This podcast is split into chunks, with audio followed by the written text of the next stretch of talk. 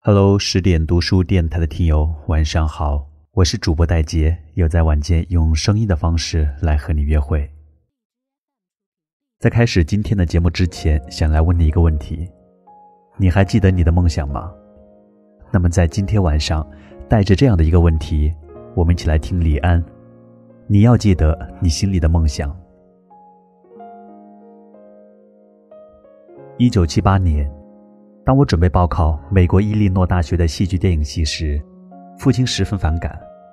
他给我列了一个资料，在美国百老汇，每年只有两百个角色，但却有五万人要一起争夺这个少得可怜的角色。当时我一意孤行，决意登上了去美国的班机。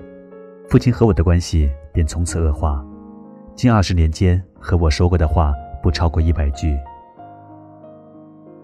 但是，等我几年后从电影学院毕业，我终于明白了父亲的苦心所在。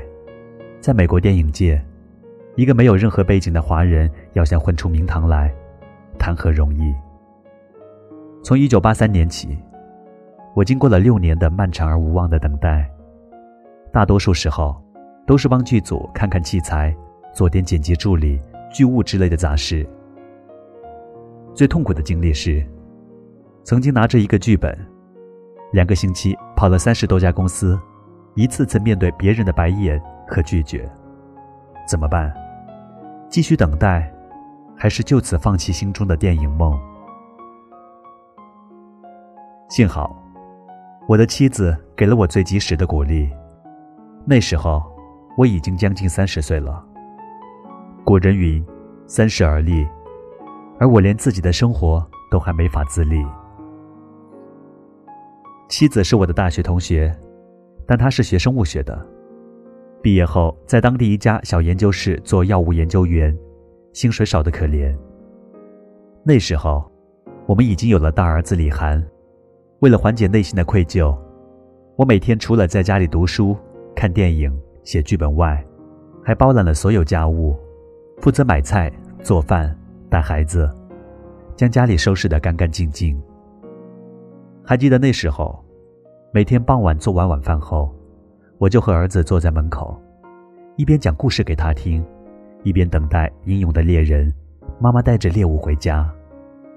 这样的生活对于一个男人来说，是很伤自尊心的。有段时间。岳父岳母让妻子给了我一笔钱，让我拿去开一个中餐馆，也好养家糊口。但好强的妻子拒绝了，把钱还给了老人家。我知道了这件事后，辗转反侧想了好几个晚上，终于下定决心。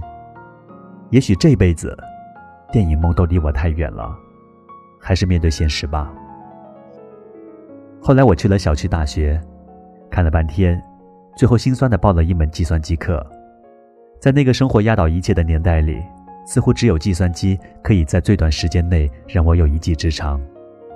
那几天我一直萎靡不振，妻子很快发现了我的反常，细心的她发现了我包里的课程表。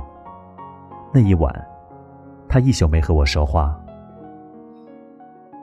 第二天，在上班之前，她快上车了，突然。他站在台阶下，转过身来，一字一句的告诉我：“李安，要记得你心里的梦想。”那一刻，我心里像突然起了一阵风，那些快要淹没在庸碌生活里的梦想，像那个早上的阳光一样，一直射进心底。妻子上车后，我拿出包里的课程表，慢慢的撕成碎片，丢进了门口的垃圾桶。后来，我的剧本得到了基金会的赞助，我开始自己拿起摄像机。再到后来，一些电影开始在国际上获奖。这个时候，妻子重提旧事，他才告诉我，我就一直相信，人只要有一项长处就足够了。你的长处就是拍电影，学计算机的人那么多，又不差你李安一个。你要想拿到奥斯卡的小金人。就一定要保证心里有梦想。如今我终于拿到了小金人，我觉得自己的忍耐，妻子的付出，终于得到了回报。同时也让我更加坚定，一定要在电影这条路上一直走下去，因为我心里永远有一个电影的梦。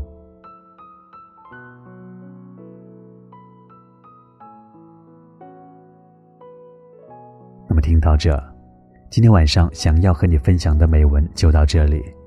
我是主播戴杰，感谢你的收听。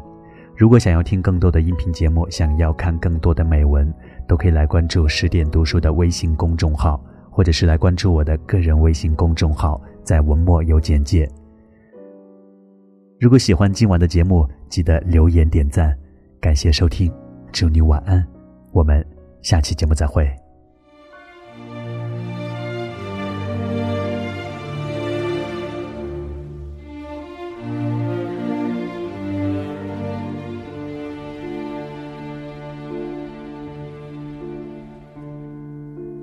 这一个夜里，雨点下得很密，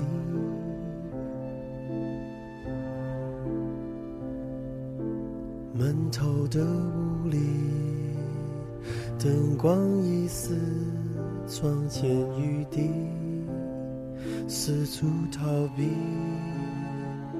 心底的日记，混合短数。气息，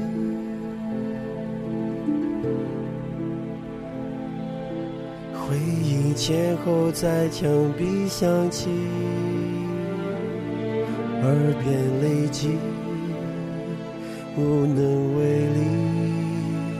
前世不断爬进来，早知道是场火灾。以为可以躲开这意外意料之外，是天意上天的安排。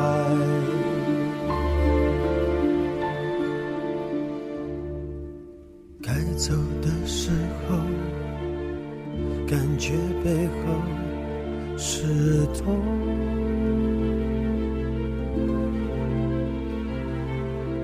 冷意开始蔓延，在游走，忧伤眉梢淹没心头，记忆不断冲进来，也变得明白，曾经拥有的爱。比我更需要存在，比我更